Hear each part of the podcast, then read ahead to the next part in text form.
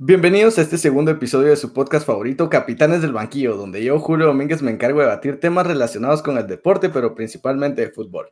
El día de hoy, jugador de barrio. Hay muchas cosas que odio, a Municipal, ir de compras y la gente que toma ice. Pero encima de todo eso están las personas que en cualquier publicación sobre clubes o selección escriben, en mi colonia hay mejores jugadores que esos paquetes, deben ir a buscar a las aldeas y el peor de todos yo era mejor que todos esos, pero nunca me dieron la oportunidad. Y hoy para hablar de los jugadores de barrio, tengo invitado a Luis Leiva, Playback. ¿Qué onda? me gustó, me gustó esa intro, la verdad. ¿Qué opinas vos de esa gente que siempre que hay un comentario de la selección o de los clubes, siempre, nunca faltan los que dicen hay que buscar gente en las aldeas, las ligas tienen mejores jugadores que esos que juegan en Liga Nacional? Exacto, siempre, o sea, nunca faltan. Y pues creo que, que están mal, obviamente, ¿no? Ellos, es respetable su opinión, pero creo que hablan desde un punto de vista eh, que no, no conocen tal vez el, el medio o, o lo difícil que es llegar a, convertirte en profesional, pues no es, no es nomás eh, meterte a la cancha y, y, jugar, detrás hay un montón de trabajo y, y pues esta gente no, no, no entiende tal vez ese punto. Exacto, no, no comprenden de que ser futbolista no es ir el domingo, echar dos goles en el partido, luego irte a comer una carnita asada con tu cerveza y, o una coca y luego y ya toda la semana tranquilo. Cabal, cabal. No es como en el barrio, a vos que, que vos salís, te vas a la tiendita ahí con tus cuates a tomarte el agua y, y ya se acabó, y después hasta la otra semana. O sea, es, es realmente eh, un trabajo duro, el estar entrenando, el estar en concentraciones. Y pues, como te digo, lleva mucho detrás y esta gente pues eh, solo habla por hablar, básicamente. Hablan por hablar, pero vos crees que realmente nunca se le ha dado la oportunidad a los jugadores del interior de la República. Fíjate que, que sí hay oportunidades, lo que pasa es que a veces también es la misma persona la que pues no, los, no las aprovecha, eh, algunos no pueden con la responsabilidad también porque están acostumbrados a otro tipo de vida y pues te, hablo también desde el punto de vista de, de, que personas me lo han dicho, por ejemplo, que tuvieron por ahí una oportunidad, pero no les gustaba entrenar y era más fácil jugar nada, nada más el fin de semana, eh, estar con los cuates que agarrar el fútbol como un trabajo, porque al final después en eso se convierte, ¿no? Pero ¿no crees que muchas veces la culpa las tienen los mismos clubes o las escuelas que cobran demasiado por, por llevarte a entrenar? Ya cuando sos profesional, ya el club te paga por entrenar, pero mientras hay veces que vos tenés que pagar por entrenar. Sí, sí, ahí también tenés todas las razones. Es complicado encontrar la oportunidad porque pues en este país sí son limitadas, hay que decirlo, ¿verdad? No es como que encontres academias eh, o que los mismos clubes tengan sus, pues, sus fuerzas básicas, es muy complicado encontrar esa oportunidad, pero, pero hay veces que la, pues la gente eh, llega por ahí una sub 15, sub 17 y luego por, por irresponsables también terminan abandonando el, el fútbol. Pero sí, o sea, ahí estoy de acuerdo con vos de que en la mayoría de casos cuesta encontrar esas oportunidades.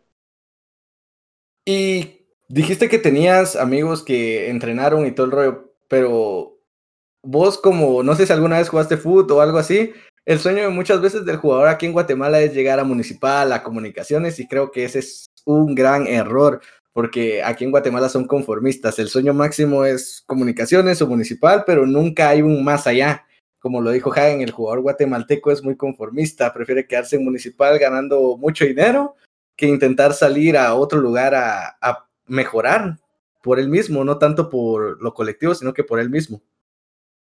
Sí, yo pienso que ahí es, es tal vez que el jugador o la persona, hablemos de la persona, eh, tuvo una vida complicada de niño, eh, le costó por ahí eh, la sobrevivencia y luego pues llega a una situación económica estable en un club como Municipal y Comunicaciones y no ven más allá porque antes no tenían nada y ahora pues están mejor.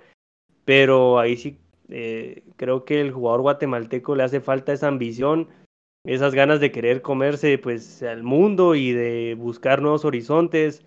Ahí me preguntabas que, que si pues mi sueño también era ser futbolista, por supuesto, creo que acá en Guatemala eh, la mayoría tiene ese sueño y, y sí muchos se conforman, entonces ahí es, es el problema, son pocos los que se arriesgan a salir, porque como te digo, cuando ya tienen pues una vida económicamente estable, eh, en equipos donde pues no la van a pasar mal, con, con, que vayan a hacer lo mínimo, pues les van a seguir pagando, ahí es donde se, se acomodan y, y pues no, no, no trascienden.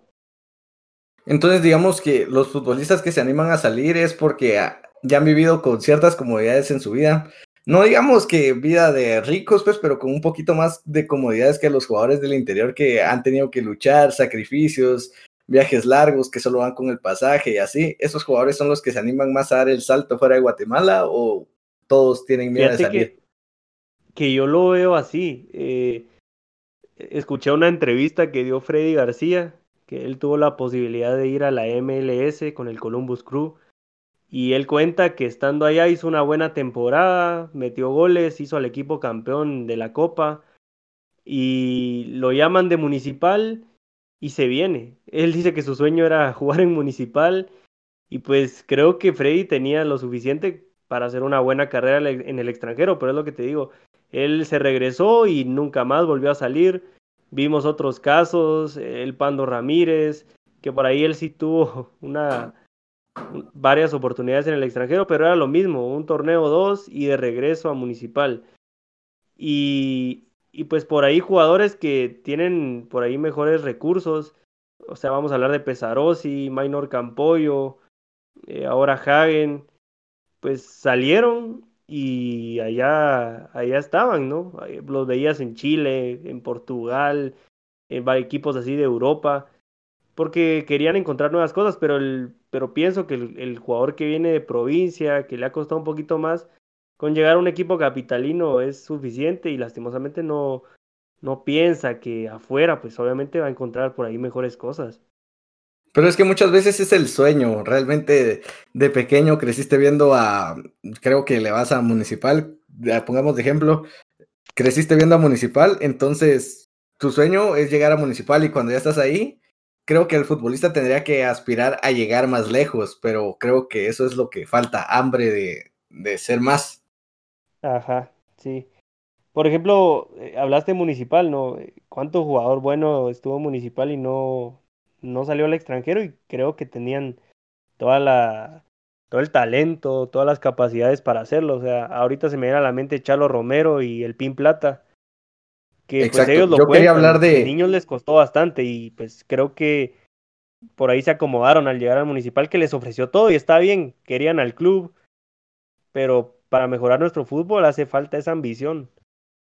Exacto, yo quería hablar de eso, de, de Pin Plata, exactamente. Municipal daba casi todo su dinero para que Pin Plata se quedara y por eso creo que nunca se fue. Pero crees que la carrera de Plata, eso siempre la va a tachar que nunca salió, porque Plata hasta es como Messi, nunca, nunca salió y siempre se le va a juzgar por eso.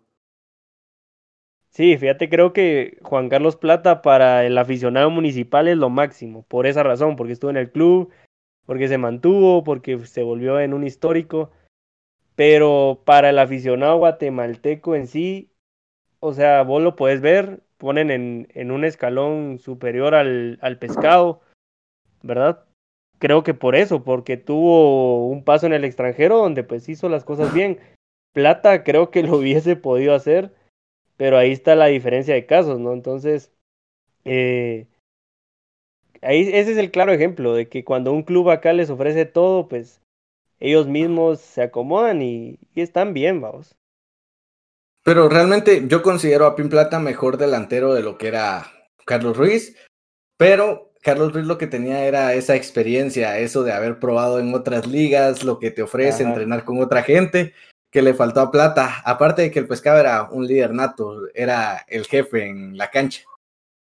Sí, yo pienso que, no sé si vos compartís esta idea, pero el futbolista guatemalteco tiene el talento pero si sale al extranjero eh, con otros entrenamientos, con mejores instalaciones, obviamente se potencia aún más el talento que tiene. Y creo que eso le pasó al pescado. Plata era un monstruo y lo demostraba con la selección, pero imagínate si hubiese tenido la oportunidad de, de estar en un mejor fútbol, una mejor liga, creo que hubiese aportado todavía más. Fíjate que el problema creo yo que es que el jugador de, de esas ligas, o sea, el jugador del interior, cuando llega un equipo grande ya se siente superestrella. Creo yo que ese es el problema, que prefieren quedarse en el estatus de superestrella en Guatemala que ir a ser uno más del montón. desconocido afuera. Exacto, ser uno más del montón que solo llega una temporada y se va o algo así. Sí, también eso puede ser. Pero lo malo es que por lo mismo el guatemalteco en, en el fútbol de fuera que no existe, pues, porque nunca han habido representantes que, que hayan levantado la mano. Por ejemplo, Honduras poco a poco tiene futbolistas de mejores equipos, lo mismo Costa Rica. En cambio, Guatemala, con la liga paga bien, acá están bien, y como vos decís, se sienten superestrellas. Hasta Panamá tiene mejores legionarios que nosotros, y eso llega a ser hasta tú. Ajá, pero creo que fíjate que ahí también es que como es un arma de dos filos, porque la liga de acá de Guatemala, por lo que sé, paga bien. Eh, una liga en Panamá, una liga en Honduras, por ahí son dos equipos los que pagan bien y los demás, pues lo que quiere el futbolista es irse al extranjero para ganar más. En cambio, el guatemalteco por ahí sí tiene que arriesgar en lo económico y como al final esto es un trabajo, eh, no le sale pues porque la mayoría tiene familia. Pero en cambio en, en Honduras y en Panamá creo que es más por eso que los los jóvenes salen porque van a tener más oportunidades afuera, pues. Según lo que yo entendía, Hagen arriesgaba mucho del salario que le pagaba Municipal y fue a ganar menos a Azerbaiyán, pero era la experiencia lo que él quería. Así que supongo que muchas veces, muchas veces eso es lo que se siente el jugador guatemalteco, voy a ganar menos dinero en un país que no conozco, con gente que no conozco, incluso un idioma que no hablo, mejor me quedo acá en la comodidad de Guate, ya tranquilo, dinero, todo. Sí, al final con una vida resuelta, básicamente. Eh, no sabía eso de Jaime, imagínate, se fue a Europa a un, a un fútbol exótico para nosotros, donde hablan un idioma bien extraño y a ganar menos, o sea, tiene mérito también lo de Nico. Pero hablando de eso, ¿has visto los comentarios de la página del, del Cebail FC? sí, solo guatemaltecos. Ajá, tuvo un incremento grande. Habla de lo poco que, que, se ve esa liga dentro de su mismo país, porque no tengo el dato de cuánta gente hay en Azerbaiyán, pero como para que haya el, creo yo que ahora el 80% de la gente que sigue esa página sea de Guatemala, habla muy mal del desarrollo que tiene la liga también. Sí, totalmente. En esas ligas. Sí fue un crecimiento bárbaro y, y creo que, que la liga también, o los partidos de ese equipo, son más seguidos por gente de Guatemala que por la misma gente de Azerbaiyán, tal vez. Sí, yo he visto algunos partidos en los links que ponen en los mismos comentarios de ahí para verlo. Y no es un fútbol que uno diga qué maravilla, tal vez tienen más toque de balón, pero es más entretenido ver un, una chuapa sacachispas que, que uno de allá, ¿va? Pero es la experiencia, creo yo, salir, probar cosas nuevas. Sí, sí la verdad he visto un par de partidos de, del equipo de Nico y sí, eh, un nivel, nivel bastante bajito. Como vos decís, se ve mejor fútbol en algunos partidos de Liga Nacional. Eh, pero es que es Europa y ahí ya te da un plus de, o sea, puedes tener suerte y clasificarte a una competición europea y es algo que no te va a dar la Liga Nacional a ver, mojate ahorita, comprometete con la gente que nos está escuchando. Si Guatemala, eh, ahorita el partido, creo que para cuando se suba este podcast ya habrá pasado, el partido con Nicaragua se juega con pura gente de colonias así de una liga llanera. ¿Crees que le podría dar partido a los seleccionados de Nicaragua o no? Depende, pero si solo es de llevarlos, o sea, vas a hacer una visoría, los, los seleccionás, tenés una, una semana de entrenamiento y los llevas a Nicaragua, lo pierden, pienso, porque eh, te digo, es distinto eh, el, el ser profesional que el ser amateur. Yo pienso que con un poquito de preparación lo ganan porque en Guatemala hay talento, pero así como me lo dijiste ahorita, que solo llevarlos y ponerlos ahí, yo, yo pienso que pierden el partido. Entonces, si hay talento en esas ligas, ¿crees que si nos esforzamos, los buscamos, eh, ahí en esas aldeas están los seleccionados que nos van a llevar al mundial algún día? ¿O, o nunca, de verdad, nunca se va a cumplir ese sueño? No, yo, yo pienso que acá en Guatemala lo que hace falta es el trabajo con, con los niños, con los jóvenes, y precisamente ir a los, a los barrios a buscar el talento. Varios futbolistas pues que lograron grandes cosas así fueron reclutados. Lo que pasa es que acá en Guatemala no, no se hace ese trabajo de, de buscar a los niños, de formarlos y desde pequeños enseñarle pues las bases del fútbol. Hay casos donde pues eh, los patojos de 18 apenas están ingresando a una a una a una a una fuerza a fuerzas básicas y tendría que ser mínimo desde los 10 años, ¿verdad?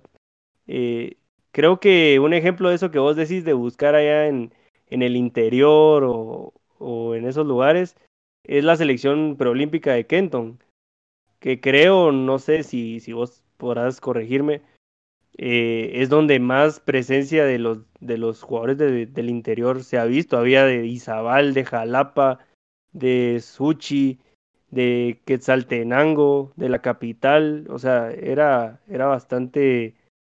Em, o sea, había bastante distribución ahí en esa selección. Pues no, no estaba ni enterado, pero quiero tocar otro temita acá. Que el detalle creo yo que es que en los clubes, los jóvenes acá en Guate debutan muy tarde, 24, 25, y ya despegan a los 30, entonces no, no se les da demasiado tiempo en Liga Nacional.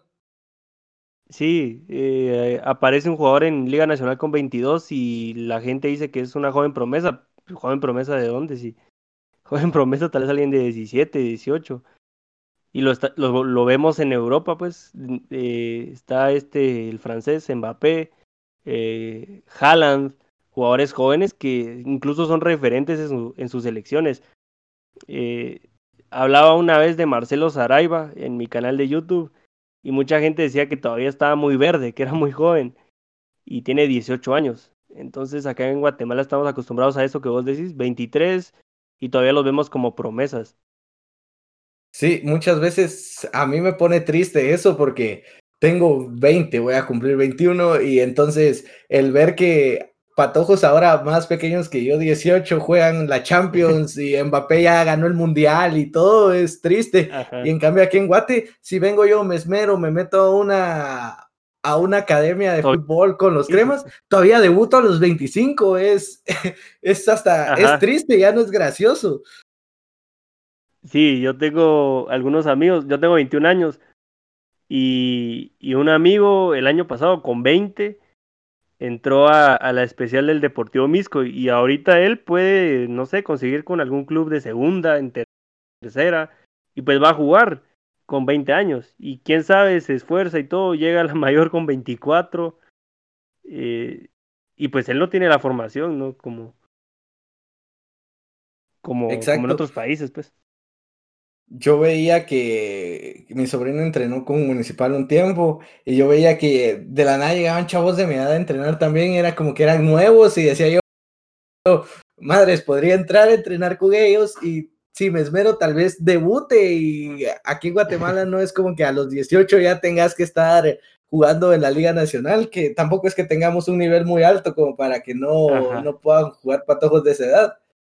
Sí, fíjate, no sé si vos te has puesto a ver, pero eh, he visto publicaciones de clubes, de segunda incluso, que ponen que, que, harán pruebas para jugadores del, por ejemplo, del 98 para el 2003.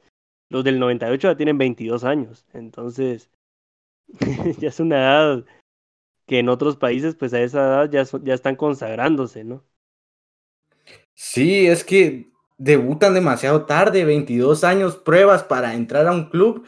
Y muchas veces se ve eso en el interior de, de, la República, en equipos provincianos, digamos.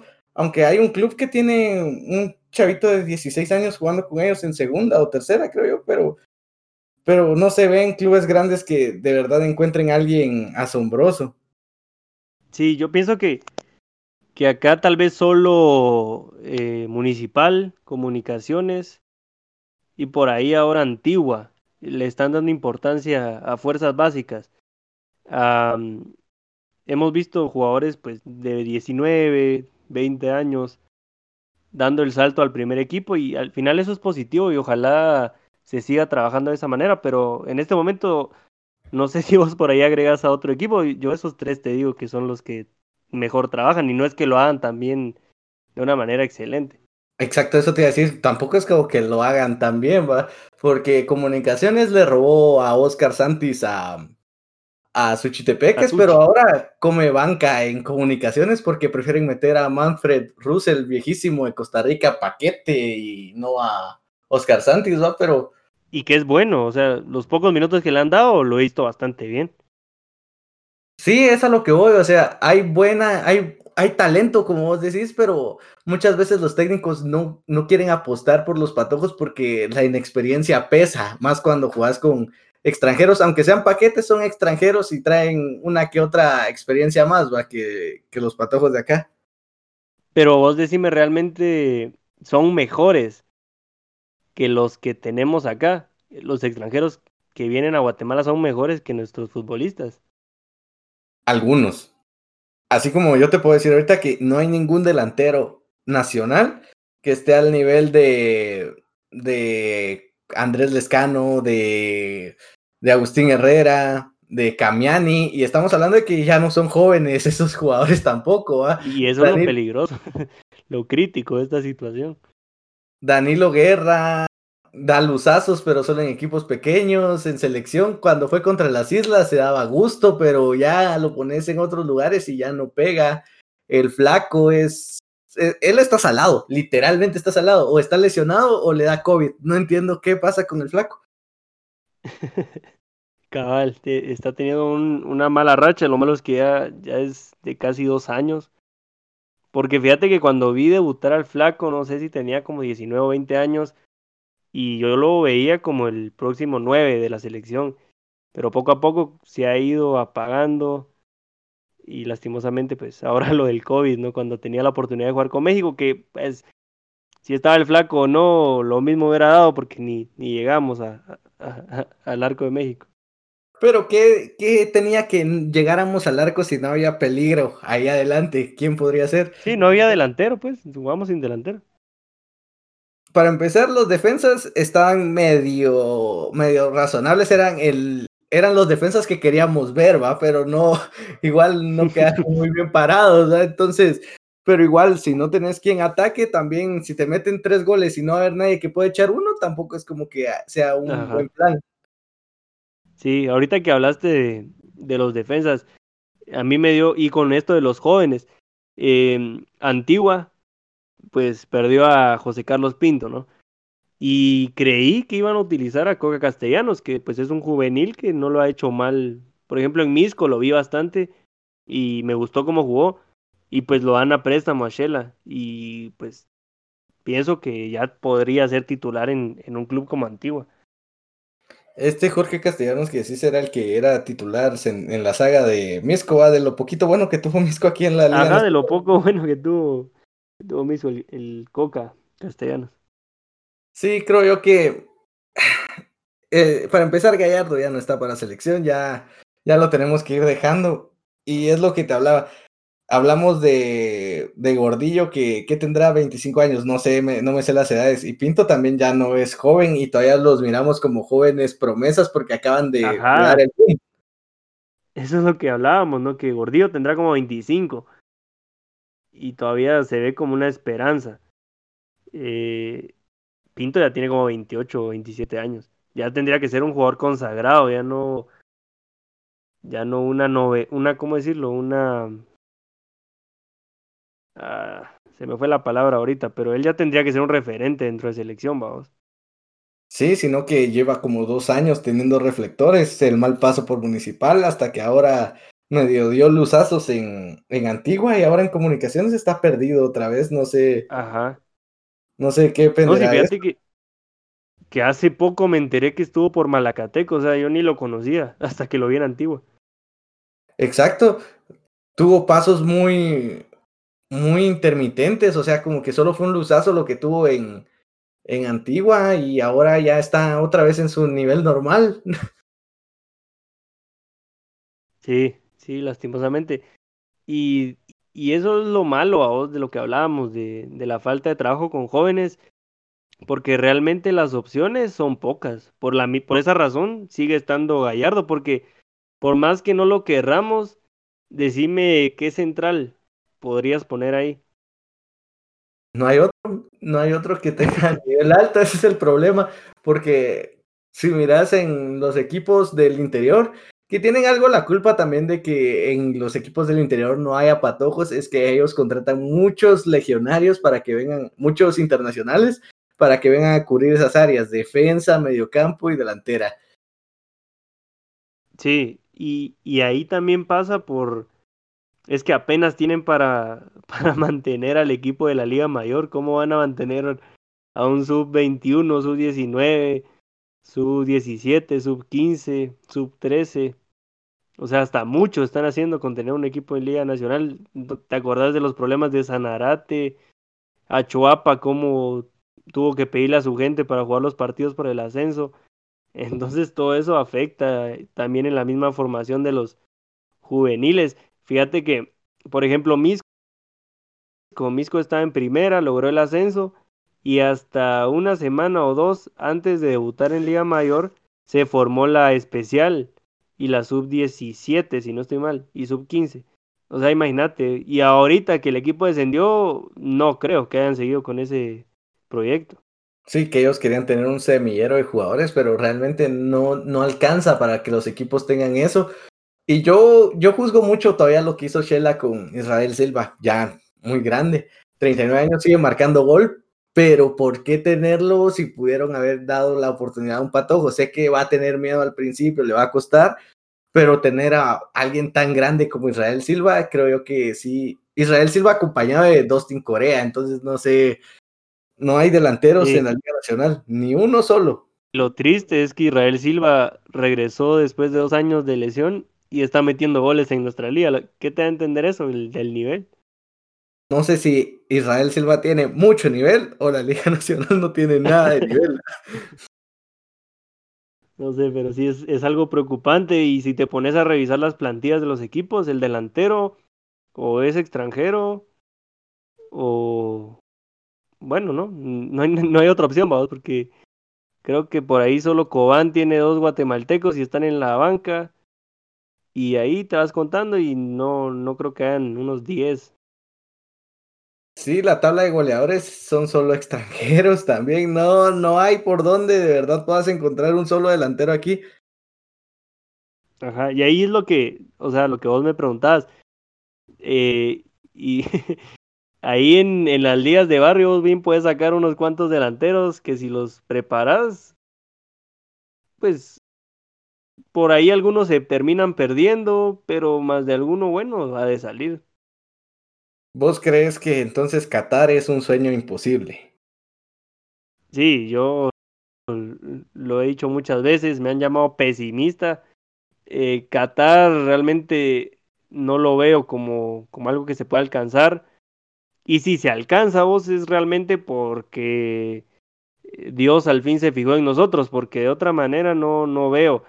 Pienso más que se debe enfocar en, en el del 2026 ahorita armar un proyecto con jugadores por ahí de 23 años, que en el 2026 ya tendrían 27, 28, ya bien consagrados, pero de pero al menos en este proceso no, no veo esperanzas realmente. Yo considero que hasta hablar de, de United 2026 es mucho, muy, muy optimista todavía, porque... Sí, sí, sí, total si hablas de un proyecto de 27 años, creo que ya van a estar muy viejos para el ritmo que van a tener las elecciones europeas con Francia, creo que... Con promedios de 23 años, ¿verdad? De 22. Exacto, Francia tenía promedio de 24, Inglaterra de 22 y ahorita otra vez más jóvenes, no sé, Guatemala tendría que empezar ahorita con niños de 8 años para que dentro de 10 años, para, por allá del 2000, ¿qué? del 2030 pueda tal vez haber una selección competitiva aquí. Ajá, sí, y, y estas selecciones que estás hablando, eh, va, el promedio de 23, tal vez para este todavía lleguen con un promedio de 27, pero para el próximo de nuevo llegan a tener 23 años de promedio. O sea, es el cambio constantemente. Y acá, ¿cuántos años lleva Gallardo en selección? ¿Cuántos años lleva Jerez? Y te apuesto, regresa el Moyo y va para la selección de nuevo el Moyo. ¿Y cuántos años lleva el Moyo?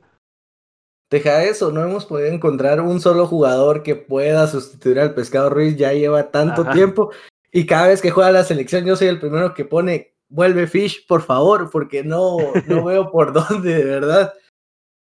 Sí, y, y, o sea, antes estaba el Fish, Plata, Acevedo, eh, Dwight, el Pando, o sea, había jugadores y de unos, ¿qué? 10 años andamos viendo qué patojo anda bien para llevarlo y que medio cumpla la tarea. Vamos a cerrar con esta pregunta suavecita.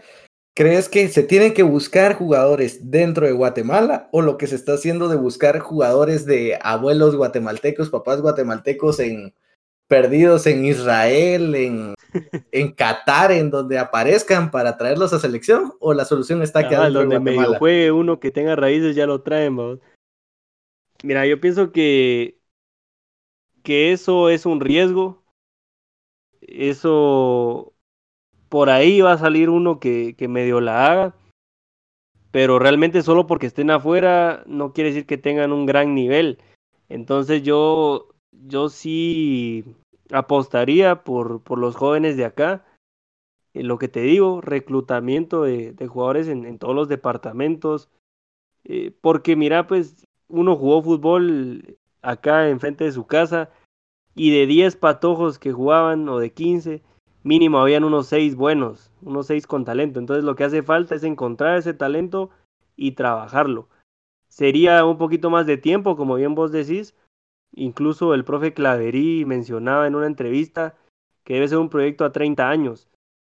Y, creo que eso daría más fruto que el buscar nada más un jugador ahí que medio la esté haciendo en el extranjero, que tenga su abuelo guatemalteco, que al final, como te digo, puede funcionar, pero es un gran riesgo. Y como la pregunta es esa, ¿qué, ¿qué, prefiero? Preferiría que se buscara el talento acá mismo en el país, un jugador que, que va a sentir algo más por, por la camiseta, que ha soñado con eso, a otro que vio la posibilidad nada más de, de, representar a una selección que le va a traer algo, un beneficio personal.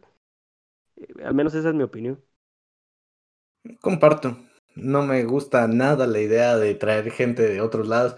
Mira lo que pasó con Chincota, solo vino a estafar a los, a los clubes de aquí de Guate y se fue. demandó a los cremas, y no estoy malo. ¿eh? Ajá, demandó a los cremas y, y hizo que Cobán le pagara el contrato y ya solo vino a hacerse dinero aquí a Guate y se fue. Ajá. Y luego creo que en una entrevista dijo que, se que a Guatemala solo vino a lesionarse porque las canchas son malas, que en Europa nunca le pasó eso. Tiene razón, pero, pero vamos al hecho de que, de que fue un robo lo que vino a causar aquí a la Liga Nacional. Entonces créeme que para mí fue un honor haber hablado y compartido con vos este tema, porque me gusta mucho este tema de los jugadores llaneros, pero contar a la gente dónde te pueden encontrar, tus proyectos, todo lo que haces. Ah, va. Está bueno. Eh, pues me pueden encontrar en YouTube. Ahí tengo eh, dos canales en los cuales hablo del fútbol de Guatemala. Uno se llama Playback eh, pues ahí me dedico a, dar opiniones sobre temas como estos, temas de legionarios, de los equipos, de la selección. Y también tengo otro proyecto que se llama Cápsula 1902. Ahí estoy junto a Benjamín, Monzón, que fue tu invitado la semana pasada. Y pues también opinamos y tratamos de analizar eh, diversos aspectos del fútbol de Guatemala. Ahí me pueden encontrar en YouTube y en Instagram como Luis Playback aparezco. Ya le ibas a cambiar el apellido igual que yo. Cabal. No olviden seguirme a mí en cualquier... que dijiste vos en, el programa. Yo le dije Muñoz. Yo le dije Muñoz y no Monzón. que, clavo, pero, pero lo tomó bien el, el, Benja. No, sí, también pues agradecerte ahí por, por la invitación. Eh, me gustó mucho el programa número uno y, te lo escribí por Instagram, me parece muy buena la idea, algo fresco, algo nuevo y pues ojalá que, que te vaya muy bien y pues contento de, de haber hablado un poquito de, de fútbol con vos, ¿no? Gracias. Y creo que te va a gustar más el 2, pero porque vas a salir vos. Entonces, ahí es. no, fíjate que. Dale, que, dale. que a mí no me gusta escuchar mis opiniones. Yo subo mis videos y no los veo. No, no me gusta. Te da vergüenza verte ya en cámara o escucharte. Ajá, saber por qué. Eso sí está bien loco. Interesante, pero no olviden seguirme a mí en cualquier red social como arroba patata-jd. Esto es todo, yo soy Julio Domínguez y esto fue Capitanes del Banquillo. Nos escuchamos en el siguiente capítulo. Adiós.